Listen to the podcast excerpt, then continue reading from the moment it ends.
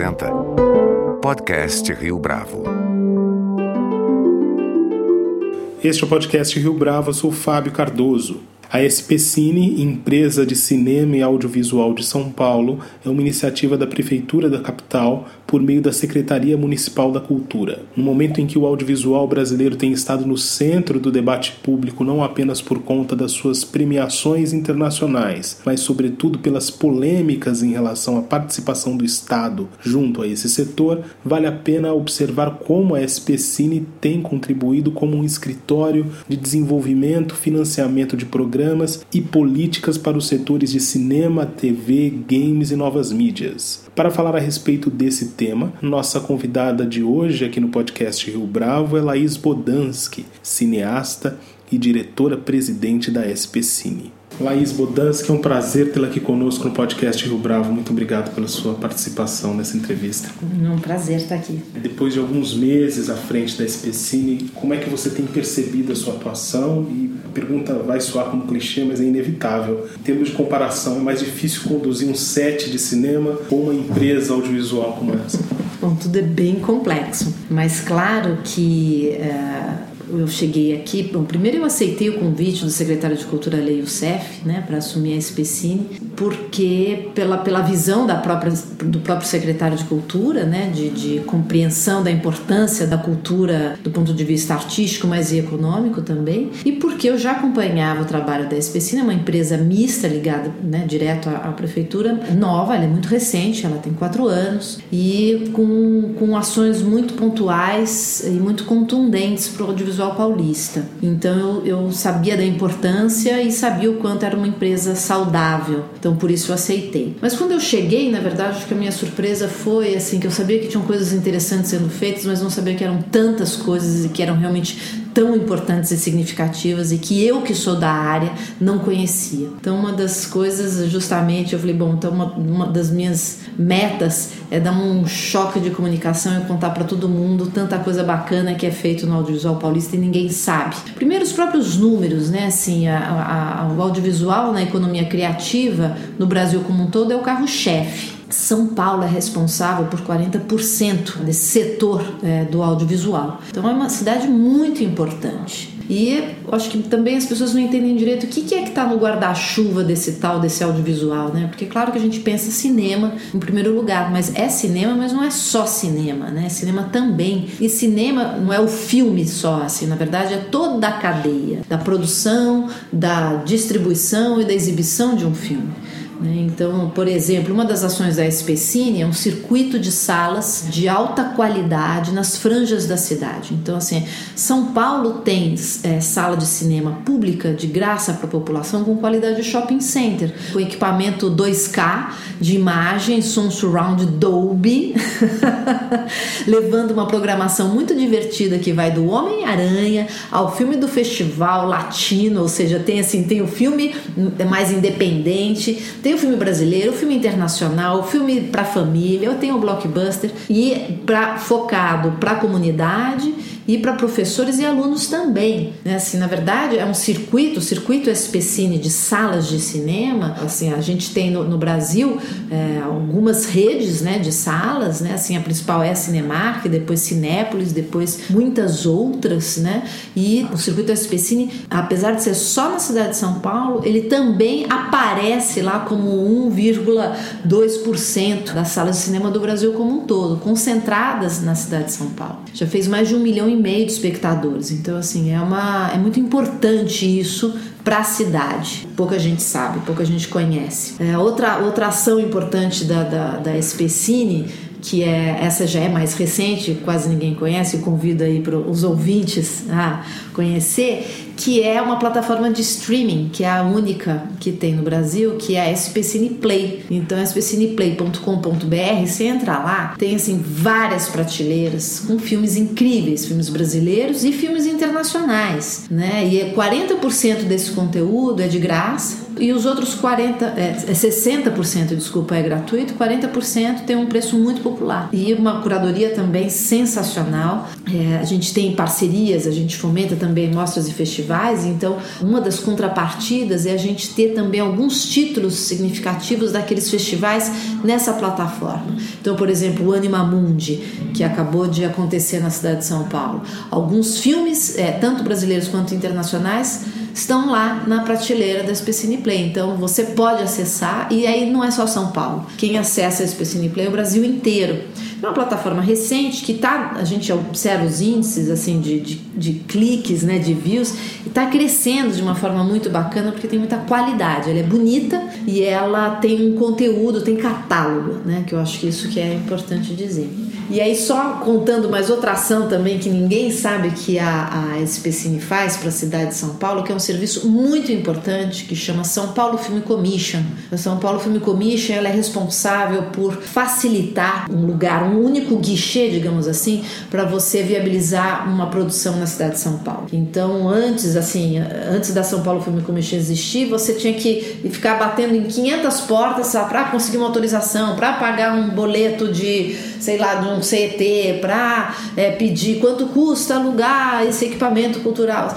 Ah, eu preciso fechar a rua. Agora não, assim, é um único lugar, tem um cadastro, tem um serviço especializado e que ventila toda essa informação e concentra todas essas autorizações em uma só em até oito dias. Antes levava um mês até você conseguir juntar tudo. Agora, em oito dias, um longa-metragem tem todas as autorizações na mão. E um filme publicitário em três dias. E essa eficiência desse serviço fez com que a São Paulo Film Commission, em comparação a outras do mundo, porque toda grande cidade tem uma film commission, né? Então Nova York tem, que é a mais famosa, né? Assim, porque todo, o mundo inteiro conhece Nova York, porque se filma muito em Nova York, porque tem uma, uma film commission muito eficiente em Nova York, né?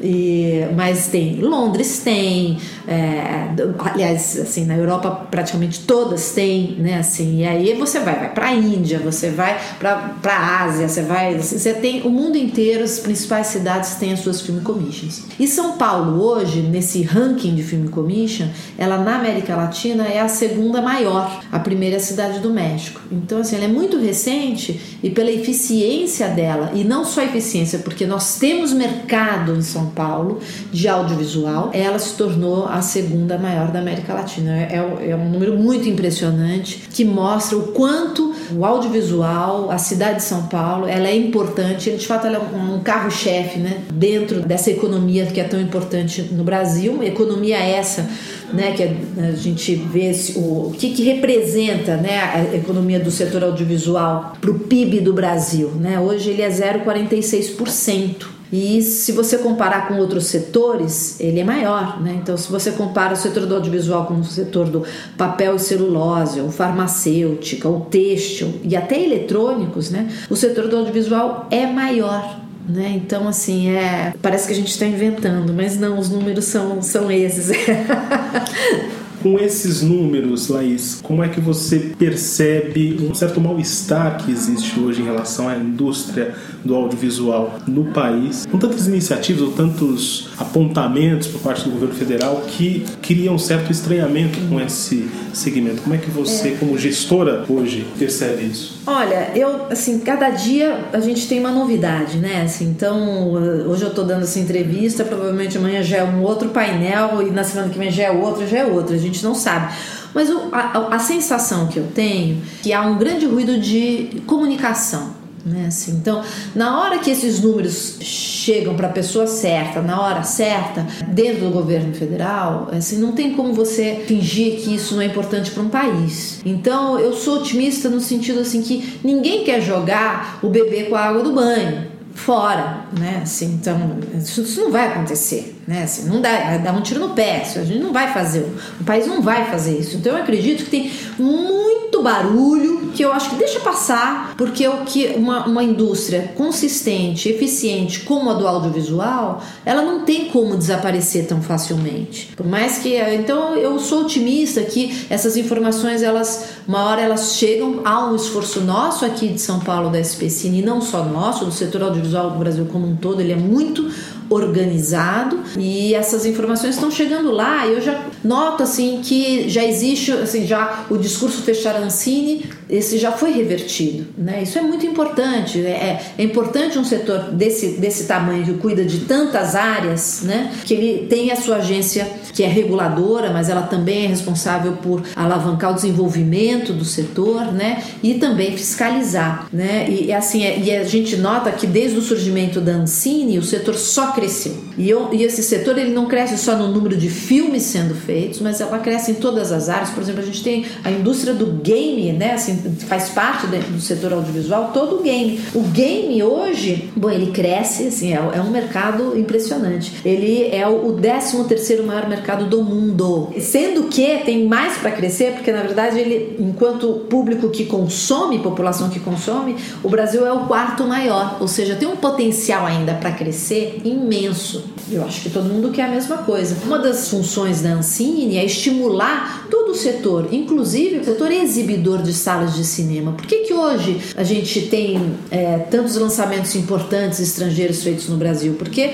nós temos um público que compra o ingresso. A gente tem, a gente é relevante do ponto de vista da economia. Mas por que, que é, esses filmes vêm para cá? Porque hoje o nosso parque de exibição ele é todo digitalizado 100%. Isso não aconteceu assim do nada, né? Isso aconteceu por um estímulo, por uma política pública de incentivo para que as, as salas exibidoras se tornassem todas 100% digitais e hoje elas são. E aí quando você compara com o número de ingressos vendidos, você vê que só cresce também. Ou seja, a política para o setor, quando você pensa um setor de audiovisual, você pensa em toda essa cadeia. Por isso que ela também é uma indústria, um cadeamento, né, que, que é respeitado e é olhado e é muito específico e muito técnico. Não dá para você dar um copy paste de um outro setor e aplicar no audiovisual, porque ele não vai funcionar, é uma outra lógica. Então você precisa realmente de especialistas e técnicos olhando e propondo e fiscalizando, mais pessoas que realmente entendam como funciona a engrenagem do setor audiovisual. Eu, bom, eu sou sempre muito otimista. Eu acho que a, a gente tem uma relevância não só econômica, que os números explicitam, mas a gente tem uma relevância também que toda indústria também precisa da sua relevância, da sua qualidade, do seu reconhecimento através de prêmios, né? Então, assim, por exemplo, mercado de animação no Brasil também ele é muito importante num crescente. Né? A gente há dois anos atrás a gente teve a animação Menino e o Mundo concorrendo, concorrendo ao Oscar. Depois até de ter ganho o principal prêmio de, de, de animação no mundo, que é um festival específico, que é o de Annecy. Porém, ele foi alavancado diretamente para concorrer ao Oscar com as grandes animações, né? Então, assim, a gente e esse ano mesmo eh, premiado no, no Festival de Cannes na competição principal, eh, ganhou o prêmio principal na, na, na, no Sertã Regar. A gente está presente agora em Veneza, no Festival de Veneza, presente no Festival de Berlim e eu estou muito otimista que esse ano a gente vai estar tá no Oscar de novo, né? Assim, com um, um filme é, representando o Brasil. Isso mostra a relevância artística e, e quando a gente fala artístico, a gente está falando da qualidade também dos nossos técnicos, né? Então, quando você tem uma fotografia de qualidade, uma direção de arte de qualidade, um figurino de qualidade, né? Assim, isso chama a atenção do mundo. Chama atenção tanto para produções que desejam filmar aqui no Brasil, com a equipe brasileira, como também para que esses filmes viajem o mundo e façam suas vendas, né? Não só para a sala de cinema, mas para a TV, para o streaming, né? Assim, aí falando em streaming, a gente é um mercado muito importante, né? Então, toda Amazon, Netflix, tantas outras plataformas que não só exibem, mas também produzem, estão vindo para o Brasil com força total. Para que o público possa conhecer um pouco mais a respeito, como é que a SPCIN atua nesse segmento de novas mídias e games especificamente?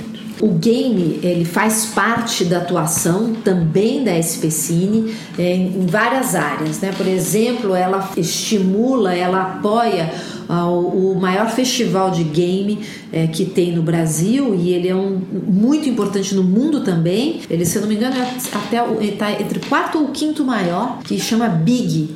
É, e o Big, ele, ele é um festival de game, ele é mercado, vem gente do mundo inteiro inteiro para o Big, ele acontece na cidade de São Paulo. Além, então, assim, de apoiar esse, o mercado diretamente para que ele aconteça na cidade, a Especine também é, tem na sua linha de editais, né, uma linha para games. Então, esse ano, por exemplo, a gente inventou um novo, muito importante, um edital específico para o game que já está pronto, mas ele precisa, porque o game é diferente da, da, do cinema, quando ele, é, ele lança, ele não lança local, ele não lança Brasil ou cidade, ele lança mundo. Na hora que você lança o teu game para o mundo, você está concorrendo com a Coreia, está correndo nos Estados Unidos, está concorrendo com o Canadá, com todo mundo. Então é, é uma concorrência imensa. Então é muito difícil você dar protagonismo para um game que está chegando. Esse nosso edital é para incentivar, para estimular um bom planejamento, uma logística, uma assessoria de imprensa, compra de mídia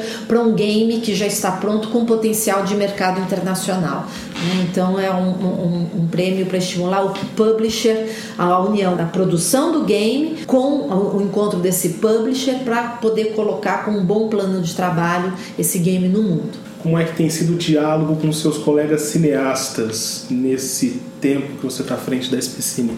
Excelente, eu acho que é, o fato de eu ser do setor, eu conheço muito bem o setor e as pessoas me conhecem, então tem um diálogo muito rápido. E de uma certa forma, eu apesar de ser cineasta, né, e, e sim ser produtora, mas durante 15 anos eu também desenvolvi um projeto de exibição é, de filmes. E eu tenho um conhecimento também da importância que é o mercado exibidor e o conhecimento da audiência, do público, como ele recebe cada filme e do porquê, né? É, e de gestão da, da própria produtora com tantas frentes.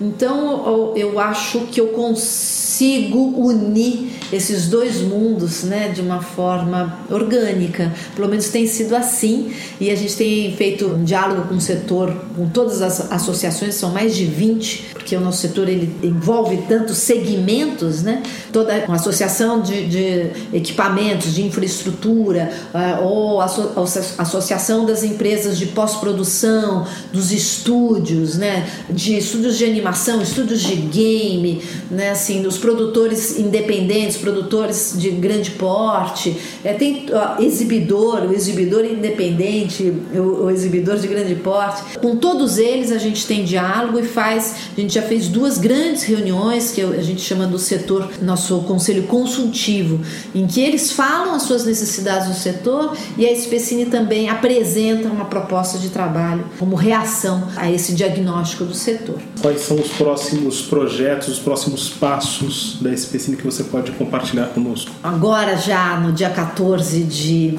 agosto, o Grande Prêmio do Cinema Brasileiro vem para São Paulo, vai ter a sua premiação. Para quem não sabe o que é o Grande Prêmio, é como se fosse o nosso Oscar brasileiro, né? Então, os filmes brasileiros, eles todos estão uh, em várias categorias: melhor filme, melhor fotografia, melhor ator, todas elas, e o próprio setor que é associado, que é da academia, vota, né? Porém, tem, tem um voto popular também. Quem quiser entrar no site da, da Academia Brasileira de Cinema com.br tem lá o voto popular. Aliás, quem quiser também ver os filmes, se perdeu o filme no cinema ou no, no streaming, tá em cartaz também no circuito SPCine, pode ir lá nas nossas salas. Mas esse prêmio ele é muito importante e ele veio para São Paulo depois de 18 anos. Eu acho que isso não é só uma coincidência, né? Eu acho que é porque de fato a cidade de São Paulo hoje ela é a capital da cultura, ela tem uma prefeitura que entende a importância da cultura, que entende a importância da economia criativa estimula de forma efetiva abrindo as portas, né, recebendo todo o setor cultural e compreende que na verdade a população ganha com isso, né? Então é, é do interesse da população. Laís Bodansky, eu queria te agradecer por essa entrevista. Muito obrigado pela sua participação. Obrigada. Quando quiser saber mais sobre o audiovisual, é só voltar aqui na Este foi mais um podcast Rio Bravo. A nossa lista completa de entrevistas está disponível no Deezer, Google Podcasts, no iTunes, no SoundCloud e no Spotify. Você pode comentar essa entrevista no nosso perfil do Twitter, arroba podcast Rio Bravo, e também no Facebook da Rio Bravo.